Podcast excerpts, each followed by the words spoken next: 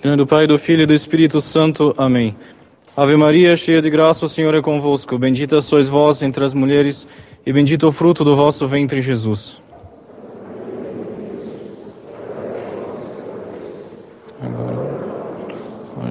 Queiram sentar-se. Caros fiéis, nosso novo arcebispo, Dom Paulo César, tomou posse ontem, dia da festa de Nossa Senhora de Guadalupe. Rezamos todos por ele. Ontem nós tivemos o encerramento do primeiro ano letivo da Escola São Francisco de Sales. Chegamos bem ao final do ano, graças a Deus. No ano que vem teremos o dobro de alunos, 60. Peço então que rezem pela escola. Começamos hoje um tríduo a Nossa Senhora Auxiliadora e a São Francisco de Sales pela escola. Lembramos que é preciso usar máscara na capela e usá-la cobrindo a boca e o nariz o tempo inteiro. Lembramos mais uma vez que reconhecemos o Papa Francisco como sucessor de Pedro, como autoridade suprema da Igreja. Se alguém não faz, encontra-se em erro sério e, por coerência e consequência, não é aqui o seu lugar. Lembramos também que não somos anti-esquerdistas antes de tudo. Nós somos católicos apostólicos romanos em primeiro lugar. Como consequência, nos opomos aos erros. Entre os erros, um dos principais é o socialismo. Mas há mais graves. Há o liberalismo, que é o pai do esquerdismo. Há a gnose, esta heresia que passa os séculos e que afirma a divinização do homem e que hoje se apresenta sob a capa do perennialismo, que é o pensamento de muitos na direita. Também não somos direitistas nem conservadores, tampouco colocamos as nossas esperanças na política e ainda menos na política moderna. Nós somos católicos e, como católicos, reconhecemos a lei natural e a lei revelada por nosso Senhor Jesus Cristo. Nós buscamos o reinado social de nosso Senhor na sociedade. Nós lembramos ainda a modéstia nos trajes quanto à pureza, mas também quanto à formalidade. Evitem-se então roupas demasiado relaxadas na igreja, evitem-se as roupas com escritos, com desenhos, com personagens, com marcas muito à mostra. É preciso usar uma roupa correspondente à dignidade da casa de Deus. Lembramos também que os adereços e o cuidado maior com o cabelo são coisas próprias das mulheres. Ego vox clamantis in deserto. Eu sou a voz que clama no deserto.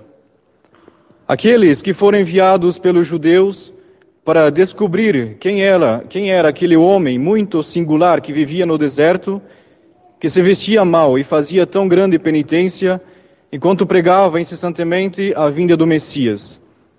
Aqueles enviados, para saber com mais segurança, perguntaram ao próprio João Batista: Tu, qui és? Quem és tu?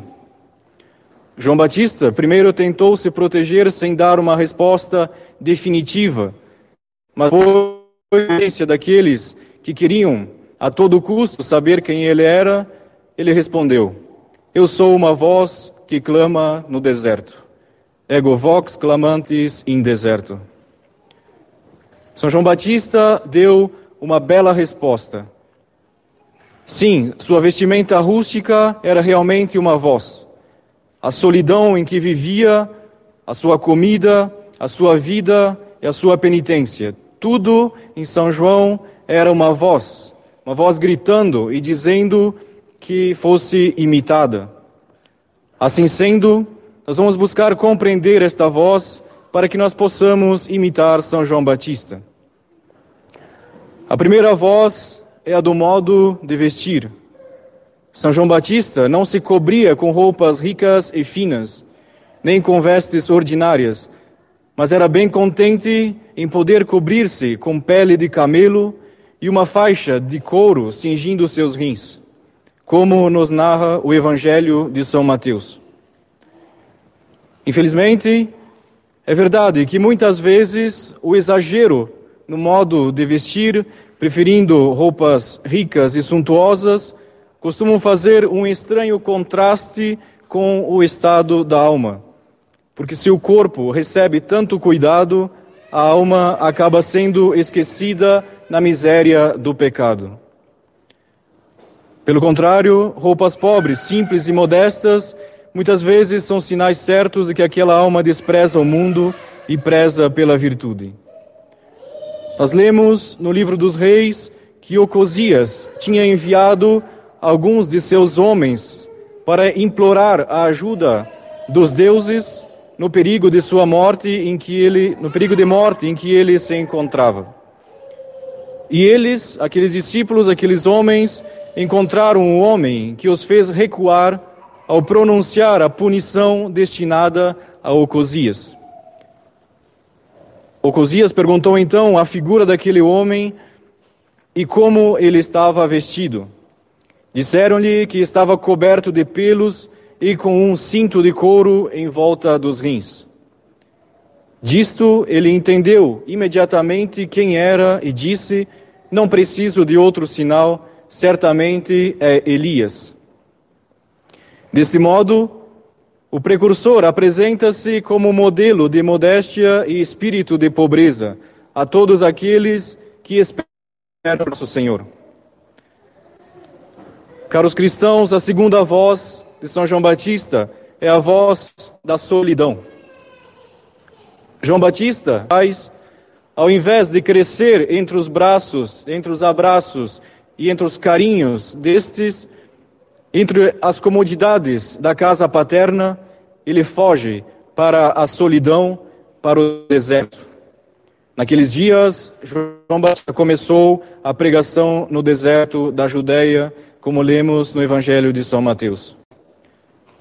No perigoso mar do mundo, se queremos que o miserável barco de nossa existência não colida com alguma rocha, que não seja dominado pelos ventos, que não seja submergido pelas ondas terríveis, nós devemos fugir do perigo, devemos nos afastar do mundo, devemos buscar a solidão.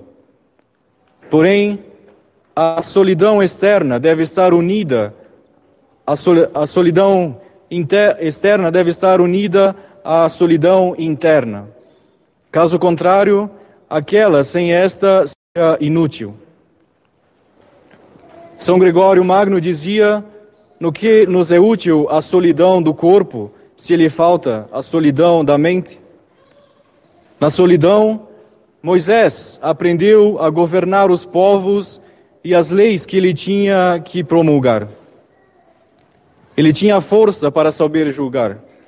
Ele adquiriu aquela severidade misturada com gentileza com que punia os culpados, defendia os justos e conduzia o povo escolhido para a terra partida. Ele saiu da solidão radiante de luz que denotava as luzes celestiais que ele recebera conversando todo aquele tempo com o Senhor. Confirma-se sempre o que Deus disse pela boca de Oséias: Conduzi-la-ei na solidão e falarei a seu coração. Caros cristãos, a terceira voz de São João Batista é a voz do jejum. Lá no deserto, o profeta certamente não podia se nutrir de alimentos deliciosos porque não podia tê-los. Mas ele foi muito além nesta mortificação e não comeu nada além de gafanhotos e de mel silvestre. Aqueles que querem que o corpo não reine como mestre sobre a alma e que não a oprima com excessivas exigências, deve, pois, mortificar a gula com jejuns e abstinências.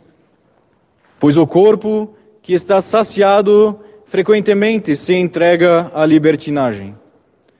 Por esta razão que São Pedro exortava a todos de serem sóbrios, sede sóbrios e vigiai.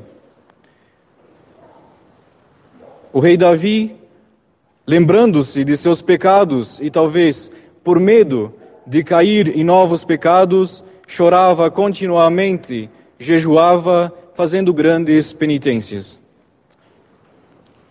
Caros católicos, a quarta voz é a voz da vida, que é para nós um exemplo de um estudo contínuo a fim de tornar-se sempre, sempre mais perfeito na virtude, na santidade. Mesmo que já sejamos bons e virtuosos, que já, estejamos no caminho da virtude, nós não devemos ficar satisfeitos, mas nós devemos sempre examinar a nós mesmos para progredir na virtude. Devemos nos aperfeiçoar para sermos tão dignos de estar na presença de Deus, que é a santidade em si mesma, a santidade por essência.